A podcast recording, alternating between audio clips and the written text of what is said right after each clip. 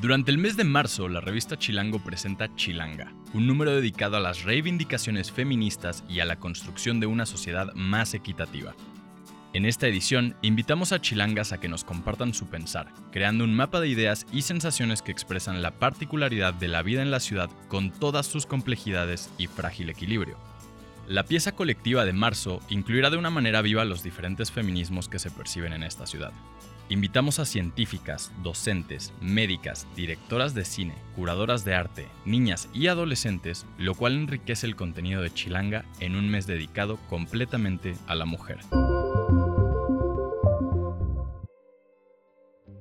Murió Ricardo González Cepillín a los 75 años de edad. La noche del pasado 27 de febrero nos cayó como balde de agua fría la noticia de que nuestro querido Ricardo González, mejor conocido como Cepillín, había sido hospitalizado de emergencia en una clínica del Estado de México. Y es que sin duda, el payaso es uno de los personajes más entrañables en la niñez de muchos mexicanos. Mucho se habló de que había sido por síntomas de COVID-19 o una neumonía provocada por otra causa. Sin embargo, la realidad es que Cepillín ingresó a emergencias por un accidente que le provocó una severa lesión en la columna y era necesario operarlo. Cepillín fue llevado por ello al Corporativo Hospital Satélite, ubicado en Naucalpan, lugar donde se recuperaba del mencionado accidente y parecía que en estos días estaríamos celebrando su salida del hospital. Tristemente, la noche del domingo, los hijos del conductor confirmaron que la salud de su padre se deterioró bastante y tuvo que ser ingresado a terapia intensiva por insuficiencia cardíaca y neumonía. El hijo de Cepillín contó que cuando este comenzó a presentar problemas en el pecho, creyeron que se trataba de un problema menor recurrente en él, pero no fue así. Y no solo eso, ya que al payasito de la tele le detectaron cáncer. Finalmente, la muerte de Cepillín fue confirmada por su hijo durante su programa en vivo en una entrevista. Este 2021, los BAFTA volverán a premiar a la industria cinematográfica y por fin revelaron la lista de nominados para este año. Año con año, esta gala reconoce principalmente a las industrias cinematográficas, televisivas y de los videojuegos en el Reino Unido y todo el planeta. Este 9 de marzo, la Academia Británica de las Artes Cinematográficas y de la Televisión anunció con bombo y platillo a los nominados 2021 de los BAFTA. De acuerdo con Deadline, la gran novedad de este año es la diversidad en las categorías. Entre las sorpresas para esta edición de los BAFTA, la lideran Nomadland y Rocks con 7 menciones cada una. A ellos le siguen películas como The Father, The Mauritanian, Promising Young Woman y The Trial of the Chicago Seven con cinco nominaciones. A la par se encuentran Mank, Minardi y The Dig.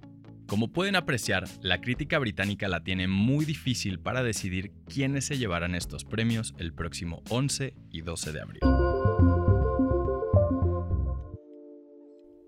Malala Yousafzai producirá contenido original para Apple TV Plus. Malala Yousafzai es una de las activistas más renombradas de nuestros tiempos. Desde muy joven, ella se ha levantado como inspiración para el mundo entero y su constante lucha a favor de los derechos de las mujeres es prueba de ello. Ahora, sus esfuerzos trascenderán a las plataformas de streaming. La ganadora del Premio Nobel de la Paz acaba de firmar un acuerdo de producción con Apple TV Plus, mediante el cual generará diversos contenidos para este servicio. Habrá de todo, desde series de drama y comedia hasta documentales e incluso shows animados para niños. La joven activista y el servicio de Apple TV Plus dieron a conocer este lunes que han firmado un acuerdo de asociación con el que echarán a andar varios proyectos y producciones en el futuro. A través de este comunicado, la plataforma señaló, sin ser específicos, que esta colaboración será de varios años. Después de ser nominada al Oscar por Roma, Yalitza Aparicio vuelve a la actuación en una película llamada Presencias de Luis Mandoki. Desde que la Academia de Hollywood la consideró en una de las categorías más importantes, Yalitza se alejó un poco de las producciones de cine. Con el paso de los años, se dedicó a distintos proyectos como activista.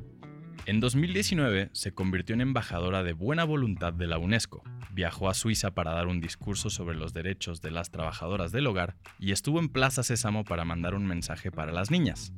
De acuerdo con El Universal, la primera mujer indígena de la historia nominada al Oscar ya se encuentra filmando su siguiente cinta. Según lo mencionan, las grabaciones comenzaron esta semana en Tlalpujahua, Michoacán, bajo estrictas normas de seguridad e incluyeron a Yalitza, quien después de casi tres años fuera de la industria cinematográfica está de regreso en una producción. Por ahora no se sabe cuándo podría estrenarse Presencias, pero que en los próximos meses y cuando termine la filmación tendremos más información sobre esta película. Facebook e Instagram lanzan controles para apagar anuncios políticos.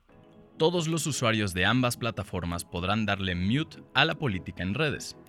Facebook informó que esta herramienta estará disponible de forma paulatina para ambas redes de cara a las próximas elecciones y para todos los usuarios en México, que ya suman alrededor de 90 millones de cuentas.